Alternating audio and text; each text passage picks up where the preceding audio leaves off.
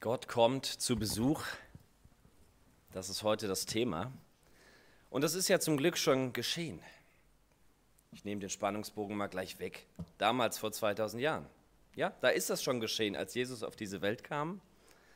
Ich behaupte aber, Gott möchte nicht nur damals bei uns zu Besuch kommen und irgendwann wieder abreisen, sondern er möchte bei uns einziehen. Heute. Dass wir ihm die Tür aufmachen. Und Vielleicht bist du ja schon lange mit Jesus unterwegs, 50 Jahre, 60, 10 oder ganz neu oder du bist noch ganz jung und dir unsicher, ob du das glauben sollst, was deine Eltern glauben. Oder du sitzt hier und denkst, ein Gott gibt es gar nicht. Oder du suchst ihn.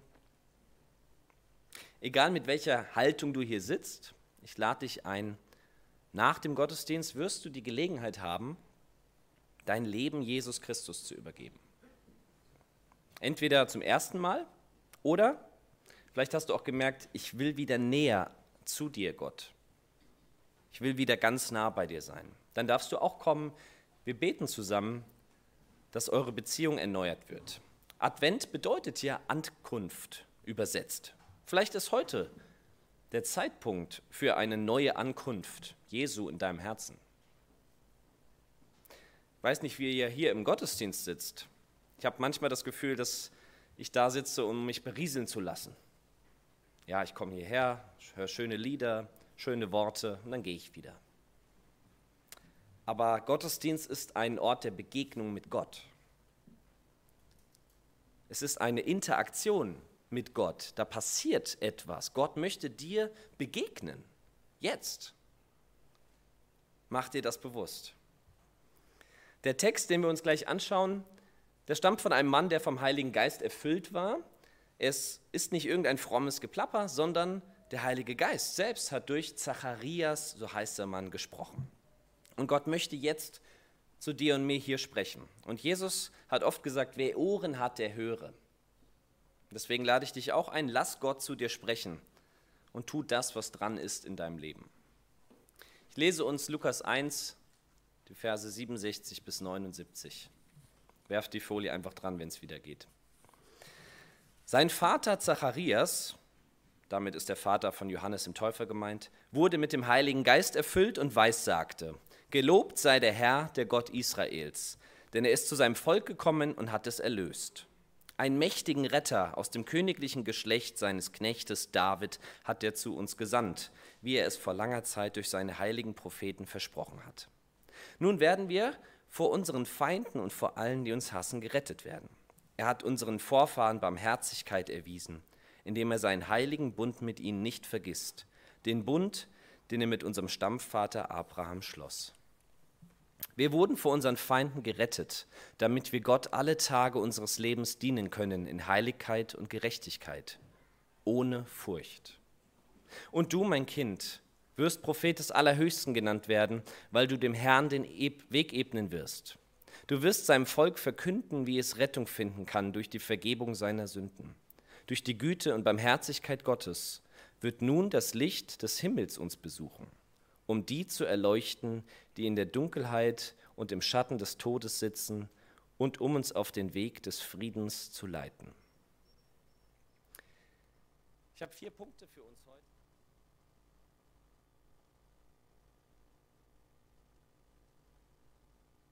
Zacharias, der die, diese Worte hier gesagt hat, der war selbst ein alter Mann. Seine Frau war auch schon so alt, dass es für Paare immer noch eine extreme Bürde, kinderlos zu bleiben. Damals bedeutete es aber, dass man keine Altersvorsorge hat, keine Rente. Die Kinder waren die Rente und ohne Kinder war die Zukunft ungewiss. Im Abschnitt vor diesem Text da verspricht Gott Zacharias, dass er einen Sohn bekommen wird und dass sie ihn Johannes nennen sollen. Dieser Johannes wurde zum Cousin von Jesus Christus tatsächlich. Und Johannes wurde zum Wegbereiter Jesu. Johannes der Täufer, vielleicht habt ihr ihn schon mal gehört. Er hat gepredigt und die Menschen dazu aufgefordert, zu Gott umzukehren. Er hat quasi den Boden vorbereitet, damit Jesus fruchtbaren Boden vorfindet und damit arbeiten kann. Deswegen, weil er einen Sohn versprochen bekommen hat, und seine Frau auch schon schwanger ist, startet Zacharias diesen Text mit einem Lob Gottes. Er sagt, ja, gelobt sei der Herr, der Gott Israels. Und dieser Abschnitt wird in der Kirche das Benediktus genannt. Vielleicht habt ihr das schon mal gehört. Das ist ein ganz berühmter Text, weil Zacharias hier einen Lobgesang vorträgt. Gelobt sei der Herr, der Gott Israels, denn er ist zu seinem Volk gekommen und hat es erlöst. Vers 68. Damit ist nicht sein Sohn gemeint. Sein Sohn ist auch in seinem Volk geboren, ja, aber Zacharias war vom Heiligen Geist erfüllt und er wusste in diesem Moment, dass Jesus bald geboren werden würde. Interessant ist, dass er ja nicht sagt, gelobt sei Jesus, der zu seinem Volk kommt. Nein, da steht, Gott kommt zu seinem Volk. Denn Jesus ist Gott. Gott ist in Jesus Christus auf diese Welt gekommen. Wenn Jesus nur ein normaler Mensch gewesen wäre, vielleicht ein besonderer Prophet, dann wäre sein Tod am Kreuz bestimmt ein ehrenvolles Opfer gewesen, aber mehr nicht. Weil Gott selbst aber durch Jesus auf diese Welt kam und am Kreuz sein Leben gab, hat sein Tod etwas Unglaubliches bewirkt. Zacharias nennt das Erlösung. Und die Frage ist ja, wo Erlösung, wovon? Wovon musste Gott uns erlösen? Wovon musste er uns retten? In Vers 71 sagt Zacharias, wir werden vor unseren Feinden und vor allen, die uns hassen, gerettet werden. Und er redet hier von echten politischen Feinden. Die Juden damals dachten, dass wenn der Messias kommt, er die Römer vertreiben wird. Auch heute haben die Juden und die Israeliten echte Feinde, ganz aktuell. Leute, die sie bis aufs Blut hassen. Haben wir überhaupt richtige Feinde, die uns hassen? Ich hoffe nicht. Damals waren das die Römer, die verhassten Feinde. Aber schon wenige Jahre später, nach diesem Text, macht Jesus deutlich, das sind nicht die eigentlichen Feinde. Zum Beispiel hat er den Diener eines römischen Hauptmanns geheilt. Er hat sich mit Zöllnern und anderen stadtbekannten Sündern an einen Tisch gesetzt und er hat gelehrt, liebt eure Feinde. Und damit macht er deutlich, dass wir unsere Feinde ganz woanders zu suchen haben. Der Apostel Paulus hat diese Feinde später so umschrieben.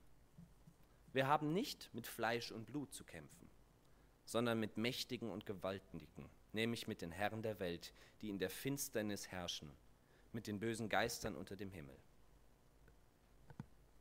Es klingt verrückt, aber es ist Realität. Der Teufel und sein Hofstaat, das sind unsere wirklichen Feinde. Das sind die, die Gott hassen und die darum auch uns hassen. Sie agieren im Finstern mit unsichtbaren Kräften, mit der Angst, mit Zweifel, mit Habgier. Und damit treiben sie uns wie eine Herde aufgescheuchter Tiere vor sich her. Aber Gott sei Dank, im wahrsten Sinne des Wortes Gott sei Dank, hat er uns damals besucht, um uns zu erlösen. Und für jeden Menschen, der Jesus Christus angenommen hat, gilt, diese bösen Mächte, diese Feinde können uns zwar noch verfolgen und ärgern, aber mit Jesus Christus an der Seite können wir ihnen widerstehen und sie überwinden. Wenn Zacharias von Feinden spricht, sind damit also nicht nur politische Feinde gemeint, sondern der letzte und stärkste Feind des Menschen ist eigentlich der Tod. Und damit ist nicht nur der körperliche Tod gemeint, der uns alle irgendwann trifft,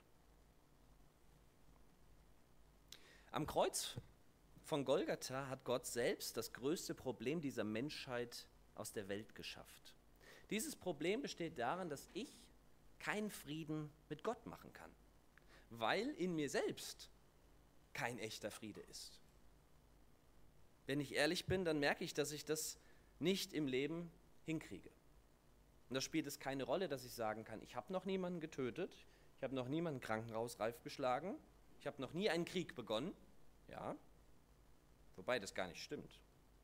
Auch ich beginne kleine Kriege in meinem Leben. Nicht zwischen Staaten, aber in meinem Umfeld. Wenn ich meine Frau schlecht behandle, die Kinder anschnauze, weil ich überfordert bin. An der Kasse meinen Hintermann zurückfauche, weil der mal wieder sagt, geht's nicht schneller da vorne. Ja, ich krieg's aus eigener Kraft nicht hin, immer liebevoll zu meinen Mitmenschen zu sein oder immer Gutes über sie zu denken. Deswegen brauche ich Jesus. Ich brauche jemanden, der mich von diesen Sachen, die die Bibel Sünde nennt, erlöst. Und Zacharias preist Gott, weil er das Problem selbst in die Hand genommen hat. Er ist zu seinem Volk gekommen. Er ist zu Besuch gekommen, damit du und ich wieder Frieden mit Gott haben können. Diesen Frieden hat Jesus wiederhergestellt, als er am Kreuz gestorben ist. Und Gott möchte auch die Feinde deines Lebens besiegen. Tatsächlich hat er sie schon besiegt. Die Frage ist, ob du das für dich ganz persönlich angenommen hast. Denn Gott zwingt sich dir nicht auf, dafür liebt er dich viel zu sehr. Er wünscht sich, dass du ihn freiwillig in dein Herz lässt. Und sein Angebot steht, er kommt zu Besuch, aber er möchte bleiben, damit du Frieden in deinem Herzen erfahren darfst. Du kannst ohne Jesus dein Leben verbringen, du kannst weit weg von ihm leben, aber ich kann dir aus eigener Erfahrung sagen, du verpasst etwas Wunderbares. Und seitdem ich mit Jesus unterwegs bin, sind jetzt schon 18 Jahre, krass, kann und will ich mir ein Leben ohne ihn gar nicht mehr vorstellen. Ich kriege blanke Panik, wenn ich daran denke, dass ich ohne Gott leben müsste. Und zum Glück muss ich das nicht. Und du auch nicht. Deswegen lade ich dich ein, nach dem Gottesdienst, obwohl dazwischen noch Abendmahl ist, da ist eine Pause. Und trotzdem lade ich dich jetzt schon ein, nach vorne zu kommen. Die Martina wird hier stehen und ich auch. Und wir beten zusammen, dass Jesus Christus in dein Herz kommt. Wenn du dich von ihm entfernt hast, dann ganz neu. Dass du wieder ganz nah an sein Herz kommst. Vielleicht gehst du auch schon lange mit deinen Eltern in eine Gemeinde, aber hast das noch nie so richtig festgemacht, dass du an Jesus glaubst, dass du ihm nachfolgen willst. Dann darfst du auch nach vorne kommen. Und wenn du das überhaupt noch nie mit jemandem gebetet hast, dann werden wir zusammen ein Übergabegebet sprechen, so nennen wir das. Das bedeutet, dass du dein Leben an Jesus übergibst. Du gibst es aus deiner Hand in seine Hand. Und dann bist nicht mehr du der Herr oder die Herrin deines Lebens, sondern er. Es klingt nach Kontrollverlust, aber stattdessen kommt jemand ans Steuer, der den Weg kennt und der dich sicher ans Ziel bringt. Wenn Gott zu Besuch kommt, dann kommt Erlösung. Und ich bitte dich, lass ihn doch bei dir einziehen. Der zweite Punkt. Wenn Gott kommt, erfüllt er sein Wort. In diesem Text stecken ganz viele Zusagen Gottes, die er durch Jesus erfüllt hat. Ich kann hier gar nicht alle nennen, aber die Rede ist davon, dass der Erlöser ein Nachfahre des Königs David sein wird. Das ist durch Jesus geschehen. Er ist ebenso wie David aus dem Stamm Juda. Bei den Juden gab es zwölf Stämme und es war unheimlich wichtig, aus welchem Stamm man kommt. Jesus ist ein direkter Nachfahre von König David. Und Gott hatte David damals versprochen, in 2 Samuel 7, dein Haus und deine Königsherrschaft werden für alle Zeiten vor mir bestehen bleiben und dein Thron wird für immer feststehen. Damit ist Jesus Christus gemeint. Denn die Nachfahren von David, seine Direkten, die waren ja gar nicht für alle Zeiten König. Das ist gar kein Fakt. Sie sind gestorben und irgendwann gab es ein anderes Herrschergeschlecht. Das Königtum Jesu aber wird für alle Zeiten bestehen bleiben. Er wird für immer auf dem Thron sitzen, denn er ist König. König David lebte circa 1000 Jahre vor Christus, vor Jesus. Und Gott hat durch Jesus eine mehr als 1000 Jahre alte Prophezeiung erfüllt. Denn er hält sein Wort. Er tut, was er verspricht. Ein weiteres Versprechen kommt in Vers 72. Er hat unseren Vorfahren Barmherzigkeit erwiesen, indem er seinen heiligen Bund mit ihnen nicht vergisst. Den Bund, den er mit unserem Stammvater Abraham schloss. Der Bund, den Zacharias meint, ist der Bund, von dem wir in 1. Mose 12 lesen. Da geht es um Abraham. Damals hat Gott Abraham etwas versprochen, was eigentlich völlig übertrieben wirkt alle Völker der Erde werden durch dich gesegnet werden. Als Abraham das gehört hat, hat er vielleicht auch gedacht, was, durch mich, alle Völker der Erde, wie soll das gehen? Das geht ja auch gar nicht, das kann doch gar kein Mensch bewirken. Klar, es gibt Menschen, die wurden zum Segen für viele, viele Menschen. Zum Beispiel dieser hier, Henri Dunant. Vergebt mir, wenn ich es falsch ausspreche. Zum Beispiel den Gründer des Roten Kreuzes. Ihn. Als er lebte, zu seiner Zeit, da wurden die verwundeten Soldaten auf dem Schlachtfeld nicht selten einfach getötet. Sie hätten überleben können, wenn man sich um sie gekümmert hätte. Nein, sie wurden einfach getötet. Er hat damit angefangen, dass verwundete Soldaten nicht getötet werden, sondern versorgt und gepflegt werden. Und er hat damit Millionen Menschen seitdem das Leben gerettet. Seit 1863 gibt es das Rote Kreuz. Und dennoch ist das nur ein Bruchteil, ein verschwindend geringer Teil dessen, wie groß der Segen ist, den Jesus Christus auf diese Welt gebracht hat. Denn er ist es, durch den alle Völker der Welt gesegnet werden. Durch seinen Tod am Kreuz hat er eine Brücke zu Gott gebaut, die du und ich, egal wo wir herkommen, aus welcher Nation wir stammen, überqueren können. Und warum? Um Gemeinschaft mit Gott zu haben. Jesus wurde zum Segen für alle Nationen dieser Welt, für alle Menschen ist damit gemeint. Und dieses Versprechen, das war sogar noch älter als das Versprechen an König David. Abraham lebte 2000 Jahre vor Jesus. Und Gott hielt trotzdem sein Wort. Ein wichtiges Stichwort spricht Zacharias noch an in den Versen. Er hat seinen Vorfahren Barmherzigkeit erwiesen. Barmherzigkeit. Gott ist ein barmherziger Gott. Er ist kein Gott, der dich und mich strafen möchte, sondern im Gegenteil, er möchte uns retten. Jesus sagt das selbst in Johannes 12, ich bin nicht gekommen, um die Welt zu richten, sondern um sie zu retten. Gott hält sein Wort. Und er wird dich retten, wenn du gerettet werden willst. Bitte denk an meine Einladung am Anfang. Wir alle brauchen Gottes Rettung. Da bin ich keine Ausnahme. Und du auch nicht. Vielleicht wartest du aber auch gerade in deiner Lage im Leben auf die Erfüllung eines Wortes Gottes. Dann fordere ich dich heraus, nagele Gott auf seine Zusagen fest. Manchmal fehlt mir der innere Friede. Und dann nagel ich Gott auf seine Zusage fest und darf das auch so sagen. Herr Jesus, du hast es gesagt, ich bitte dich, schenke mir jetzt deinen Frieden. Du hast es in deinem Wort versprochen. Das dürfen wir tun, denn Gottes Wort ist wahr und er hält sein Wort. Vielleicht begegnest du gerade Ungerechtigkeit in deinem Leben. Jemand möchte dir Schaden zufügen, wirtschaftlich oder emotional dann darfst du Gott auf seine Zusage festnageln, dass er ein Gott ist, der für Gerechtigkeit sorgen wird. Und wann er das tun wird, ja, das müssen wir ihm überlassen. Aber wir dürfen uns daran festhalten, dass seine Worte wahr sind und er sich an seine Versprechen hält. Vielleicht erlebst du gerade Krisen. Deine Ehe geht den Bach runter. In deinem Job läuft es schlecht. In der Schule bist du einsam, kommst nicht mit. Oder du hast echte gesundheitliche Probleme, körperlich, psychisch oder beides. Dann bitte ich dich, dass Jesus das tun, was er versprochen hat. Er selbst sagt in Matthäus 11, Kommt her zu mir, alle, die ihr mühselig und beladen seid. Ich will euch Ruhe geben. Diese Ruhe, diesen Frieden wirst du nur bei Jesus finden. Und wenn du möchtest, können wir nachher zusammen dafür beten, dass du das erfahren darfst. Denn Gott hält sein Wort.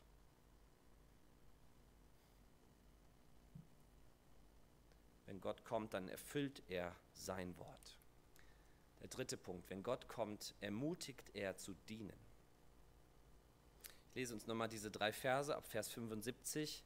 Damit wir Gott alle Tage unseres Lebens dienen können, in Heiligkeit und Gerechtigkeit ohne Furcht. Und du, mein Kind, wirst Prophet des Allerhöchsten genannt werden, weil du dem Herrn den Weg ebnen wirst. Du wirst seinem Volk verkünden, wie es Rettung finden kann durch die Vergebung seiner Sünden. Gott hat uns erlöst und er hat seine Versprechen eingehalten. Und das tut er in erster Linie, weil er dich und mich liebt. Unfassbar liebt.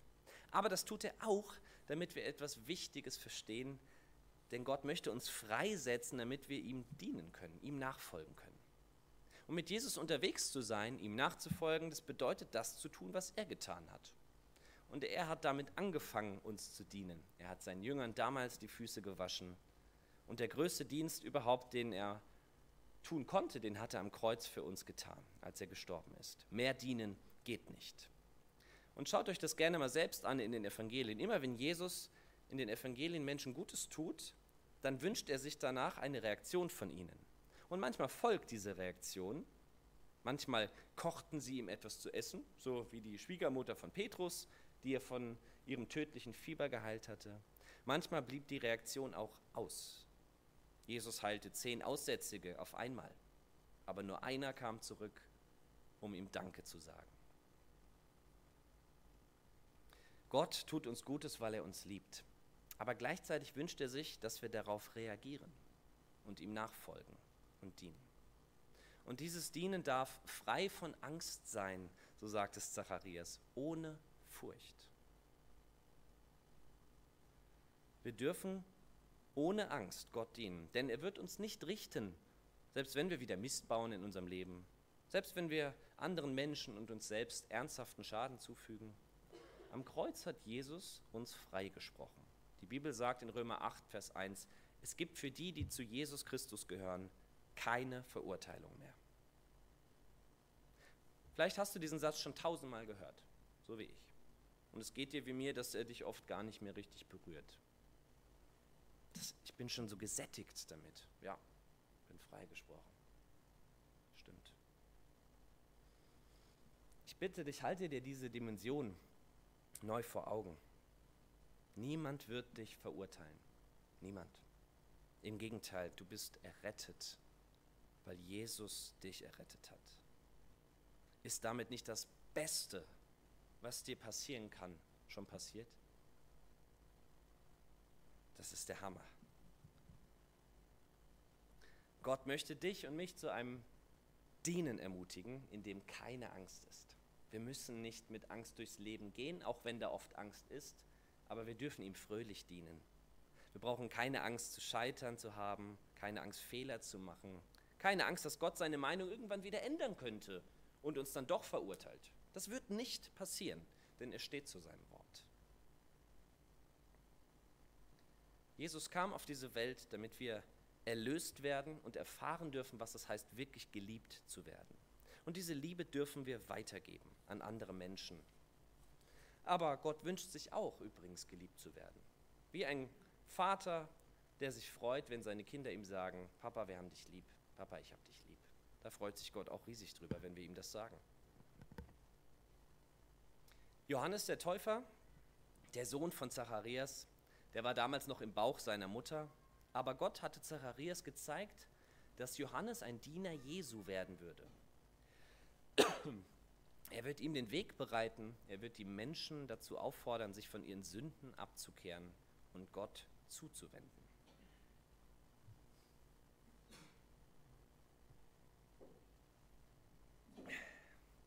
Denn Jesus möchte uns helfen, Dinge abzulegen, die dir und anderen schaden. Was wäre Gott für ein liebender Vater, wenn er uns Dinge tun sieht, die nicht gut sind und dazu nichts sagt und uns einfach machen lässt, so nach dem Motto, ist ja egal. Nein. Gerade weil er uns liebt, bietet er uns echte Veränderung an. Und diese Veränderung hatte auch Johannes der Täufer angeboten im Namen Gottes.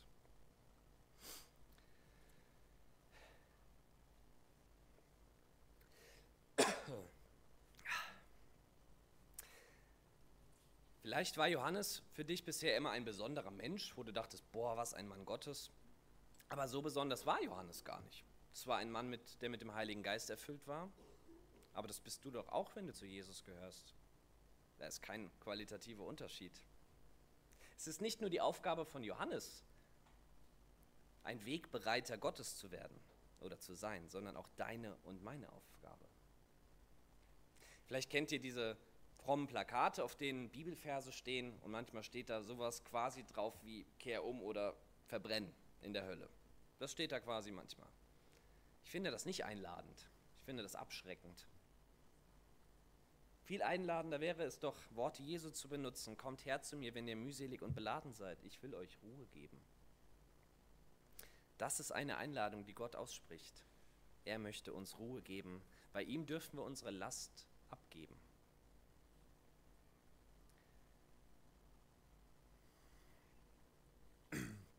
Ich bitte dich, mach dir bewusst, dass die Menschen in deinem Umfeld durch dich Jesus kennenlernen können. Du bist ein Brief Gottes an dein Umfeld. Und alles, was du brauchst, um dieser Brief zu sein, das musst du nicht krampfhaft erwirken, das kann Gott dir schenken. Vielleicht durch so ein kleines Gebet, wenn meine Stimme noch durchhält.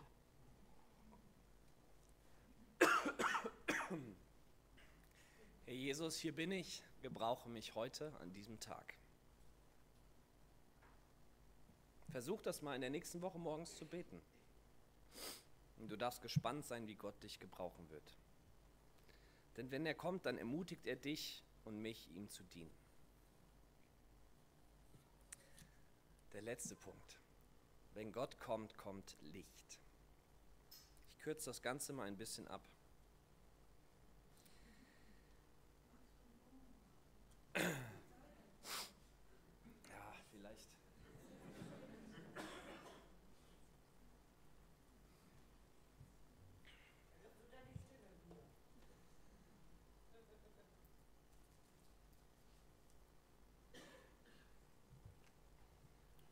Ich nuschel jetzt ein bisschen mit dem Bonbon, aber ihr versteht mich hoffentlich. Jesus sagt in Johannes 8, ich bin das Licht der Welt. Und er sagt weiter, wer mir nachfolgt, braucht nicht im Dunkeln umherirren, denn er wird das Licht haben, das zum Leben führt. Und damit macht er klar, es ist eine Realität, dass ein Leben ohne Gott ein Leben in Dunkelheit bedeutet. Wenn Gott nicht mein Leben lenkt, dann bin ich in einem dunklen Tunnel unterwegs, aber ohne das berühmte Licht am Ende des Tunnels zu sehen. Jesus aber möchte dieses Licht am Ausgang des Tunnels sein für dich. Wie oft wünsche ich mir das? Manchmal fühle ich mich wirklich als Umherirrender ohne Plan und Ziel im Leben. Das passiert meistens dann, wenn ich mein eigenes Ding durchziehe mit meinen Möglichkeiten, die sehr beschränkt sind. Aber Jesus sagt, dass unser Leben nicht so aussehen muss. Er möchte unser Licht sein, das zum Leben führt. Denn ein Leben ohne Jesus führt zum Tod, nicht zum biologischen Tod. Der ereilt uns alle irgendwann, egal ob wir Jesus nachfolgen oder nicht. Das ist damit nicht gemeint. Jesus spricht hier vom ewigen Tod. Dieses Leben hier ist nämlich nicht das Ende, es ist der Übergang zur Ewigkeit. Und Jesus möchte dich mit seinem Licht zu dieser Ewigkeit hinführen.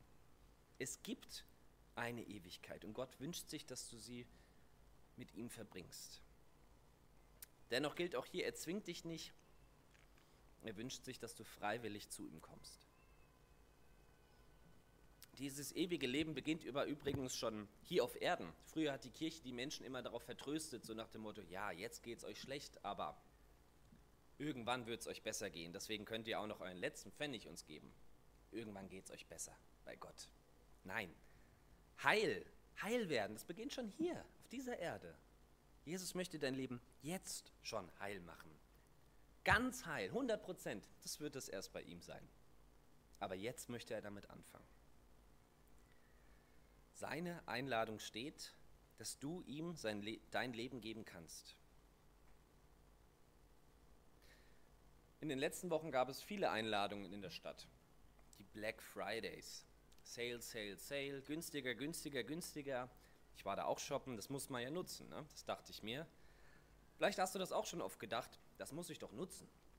Mhm. Das Krasse ist, es gab einen Black Friday in der Geschichte der Menschheit, an dem Gott eine erstaunliche Werbung für die Erlösung gemacht hat. Nicht 30 Prozent, nicht 50 Prozent, nicht 80, nein 100 Prozent Rabatt für das ewige Leben. Ja, er selbst hat den Preis bezahlt, den ultimativen Preis.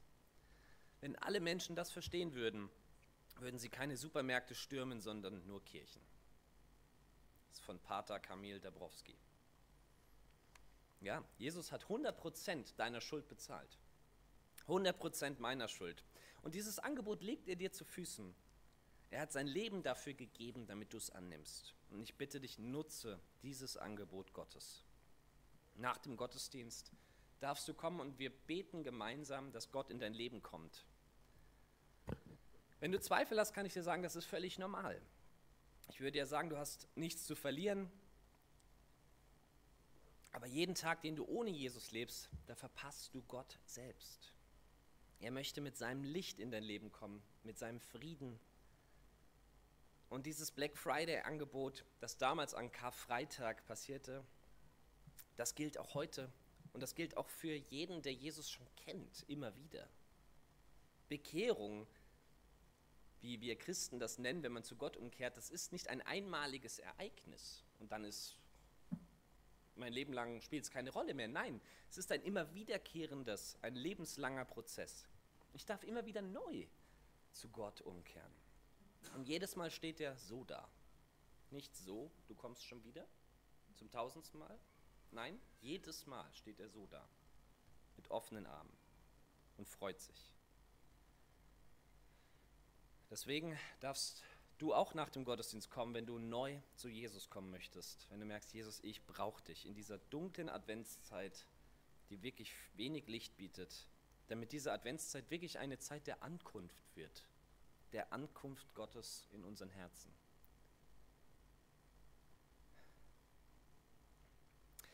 Hat Gott zu dir gesprochen? Jetzt in dieser Predigt, jetzt in diesem Gottesdienst? Dann bitte ich dich, behalt dir diesen Moment, den du gerade mit Gott hattest, behalt ihn dir im Abendmahl und reagiere nach dem Gottesdienst darauf. Jesus wünscht sich, dass wir darauf reagieren, was er tut in unserem Leben. Und es hilft manchmal, das mit einem Menschen gemeinsam zu beten, es festzumachen, zu bekennen, was auch immer es ist. Deswegen lade ich dich ein, behalt dir diesen Moment, vergiss ihn nicht, geh nicht drüber hinweg, sondern reagiere auf das, was Gott an dir getan hat. Wenn Gott kommt, dann erlöst er dich. Wenn Gott kommt, dann hält er sein Wort. Wenn Gott kommt, dann ermutigt er dich, ihm zu dienen. Und wenn Gott kommt, dann kommt Licht in dein Leben. Amen.